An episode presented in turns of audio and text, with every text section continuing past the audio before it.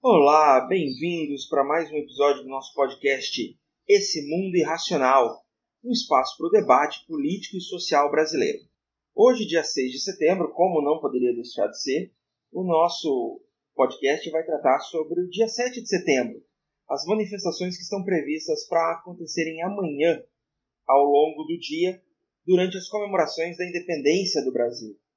Vale lembrar que 2021 marca o aniversário de 199 anos da nossa independência. Então é uma marca bastante relevante, bastante importante também no calendário nacional. O problema é que o 7 de setembro está sendo tratado eh, não como uma data histórica, não como uma representação da liberdade do país, mas muito como uma questão política e até mais do que política, que está saindo do espectro da política democrática, do Estado democrático de direito, e andando para um espectro do golpe mesmo. Recentemente, em um discurso na Bahia, o presidente Bolsonaro convocou, palavra é essa, não é convidou, não é chamou, não, ele convocou as forças armadas militares das polícias militares para que, mesmo no serviço ativo, participem de manifestações. Isso é muito perigoso, a gente já falou isso sobre as questões de militares da ativa participarem de manifestações, que é proibido, no nosso primeiro episódio do podcast, nós citamos essa questão. E também é muito complicado você exercitar seu direito de democracia, seu direito de expressão, é, quando você tem do outro lado homens armados. Com armamento, pessoas armadas não debatem, pessoas armadas não discutem, porque você não sabe se pode ou não acontecer uma tragédia. É óbvio que a gente não pode generalizar aqui, dizer que todo policial que esteja armado vai sacar essa arma e dar um tiro em quem for contrário às suas ideias, mas é um risco, está lá. É, a gente não pode deixar de, de informar isso, a gente não pode negar a existência desse risco. E a verdade é que o Bolsonaro vem trabalhando nos últimos tempos com um discurso de guerra. Ele vem trabalhando com a convocação de tropas, né? ele vem chamando o exército brasileiro de meu exército, como se ele fosse um líder autocrático, tirânico e ditatorial é como se fosse praticamente um imperador do Brasil, porque o exército não é do presidente, o exército é do Estado brasileiro, é do povo brasileiro e só deve ser acionado em uma situação que seja prevista na Constituição. Então, ele não pertence a ninguém, nem a presidente, nem a Congresso especificamente, ao presidente do Congresso, nem a ministro do Supremo Tribunal Federal. O Exército, as forças militares como um todo, pertencem e devem satisfação unicamente ao povo brasileiro. Lembrando que é o povo brasileiro quem elege os seus governantes, incluindo os governadores, que são o comandante em chefe das polícias militares. E Bolsonaro continua nesse tom de guerra. Ele falou recentemente na Bahia, é, em, ousam nos desafiar. Ele falou claramente, ele citando é, pessoalmente alguns ministros do Supremo, algumas questões, ele disse textualmente: aqueles que ousam nos desafiar vão saber o seu lugar. Isso é muito complicado, isso é muito problemático quando a gente pensa é, que há uma ameaça direta, é nem uma ameaça velada ou para ser subentendida, não. Há uma ameaça direta a qualquer tipo de manifestação que seja contrária ao governo dele, que seja contrária às ideias dele. Um governo, diga-se de passagem, desastroso. Agora a gente vai ter mais uma vez um aumento, a gente teve no início mês o aumento da bandeira tarifária da luz, a gente tá, já estava no limite, agora vai ter que, é, como diria a Dilma, né? A gente estabelece a meta, chega na meta, dobra a meta. A gente está fazendo isso com a economia de luz hoje em dia. Né? Com um carrinho do supermercado, estabelece um limite, chega no limite e corta o limite pela metade. Porque a gente não consegue mais sobreviver com o salário que nós temos e os gastos que nós temos cada vez mais crescentes. E o Bolsonaro não vê isso. Há dois anos ele está em campanha para a reeleição, ele está em campanha para o golpe, ele está em campanha é, para várias instituições, mas ele não está governando. A verdade é que ele fica viajando o Brasil afora, fazendo motociata, fazendo carreata, fazendo discurso, fazendo show, mas ele não está governando, ele não está trabalhando pelo Brasil. E ele é o presidente, ele foi eleito para isso goste ou não aqueles que são contrários ao que ele pensa, ao que ele defende, ele foi eleito e ele tem que governar. Ele não está governando. Não é uma questão dele estar tá governando mal. Ele está em campanha, ele não está governando, ele não está trabalhando pelo povo. Talvez estivesse, a gente não estivesse numa situação tão ruim e ele não precisaria fazer uma campanha tão é, insistente buscando a própria reeleição. E ele chama o povo, né? ele diz é, que não sou eu quem está dizendo isso, é o povo quem está dizendo. Só que a gente precisa lembrar que o povo fala nas urnas. O povo estava insatisfeito com o governo do PT em 2018, o povo estava insatisfeito com o governo do Michel Temer em 2018 e ele foi eleito. Ora, o povo falou. A gente concorda com isso? Eu não concordo. Eu não, não gostei da eleição dele, não. mas enfim, ele foi eleito. A gente tem que encarar e tem que enfrentar isso. E tem que saber perder também.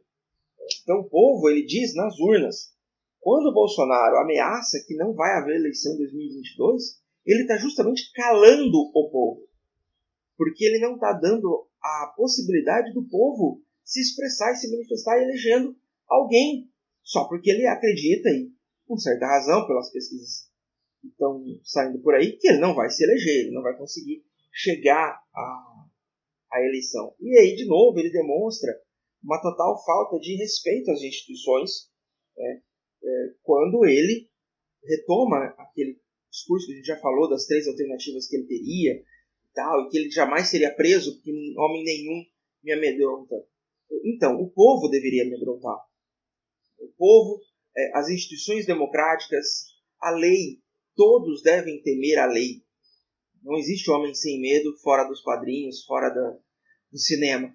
A verdade é que todos nós devemos ter medo, não um medo irracional que nos paralisa, mas o medo de fazer algo errado e sermos punidos por isso. E se ele fez algo errado, né, e a gente vem vendo matérias é, todos os dias citando um problema, é uma rachadinha aqui, é uma uh, vacina superfaturada ali, é um gasto com cartão corporativo que foi colocado no sigilo por 100 anos, é férias de milhão de reais que ele gastou e que a gente não sabe para que que ele gastou, porque ele gastou nas férias, a gente pessoas morrendo, precisando de vacina e ele gastando mais de um milhão de reais em férias. É, então, e, e, ele também fala que esses que vão, que ousam nos desafiar, são aqueles que desafiam a Constituição.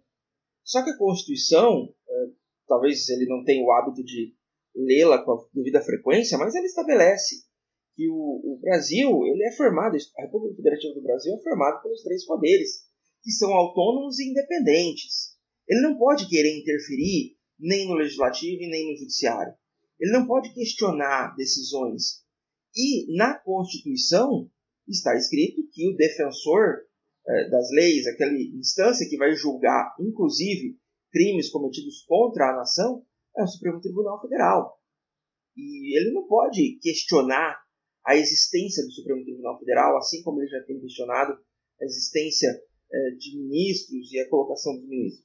A verdade é que quando ele critica e insinua uma ruptura institucional, quem está desrespeitando a Constituição é ele. E também está lá na Constituição escrita que a democracia será exercida através do voto universal, secreto e periódico. Se ele diz que não vai ter eleição no ano que vem, como ele já falou algumas vezes, ameaçou não haver eleições em 2022, quem está jogando, abre aspas, fora das quatro linhas da Constituição, fecha aspas, é ele. A verdade é essa. E ele, por fim, nesse discurso e nas últimas manifestações que ele tem falado, ele tem exaltado o povo a participar do 7 de setembro e usando como principal ferramenta a questão da liberdade de expressão, que de fato está prevista na Constituição, é um direito inalienável de todo brasileiro, de todo cidadão, mas ao mesmo tempo ela tem limites. É, o direito, isso a gente aprende em casa, pessoal. O direito de um termina aonde começa o direito do outro. E a liberdade de expressão, ela também está nessa, nessa lógica. O direito à liberdade de expressão, ele termina quando você começa a ofender, quando você começa a questionar sem provas, quando você começa a mentir, manipular a verdade. Então é ali que o direito de expressão termina. Enquanto você estiver só dando a sua opinião, não pode ser cerceado. A partir do momento em que a sua opinião é, magoa o outro, ofende o outro, ou ainda é baseada em mentiras, em falsidades, em uma condição. Isso não é liberdade de expressão.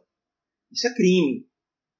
E, assim, só para a gente finalizar, foi para o Congresso, foi aprovado e foi para a sanção presidencial recentemente uma mudança, uma reforma no Código Penal que, inclusive, revogada, revogava a Lei de Segurança Nacional, que é uma lei da ditadura militar e cheia de questões bastante controversas, foi muito utilizado ao longo desses últimos dois anos pelas forças uh, milicianas do Bolsonaro, pela, pelo lado B da polícia militar e da polícia federal para proteger o Bolsonaro e atacar uh, eventuais opositores desse regime, mas ele, ele aceitou, né, até por uma questão de um acordo com o Centrão, né, ele está tentando se manter no cargo dele, de todas as formas, inclusive vendendo o Brasil para o Centrão.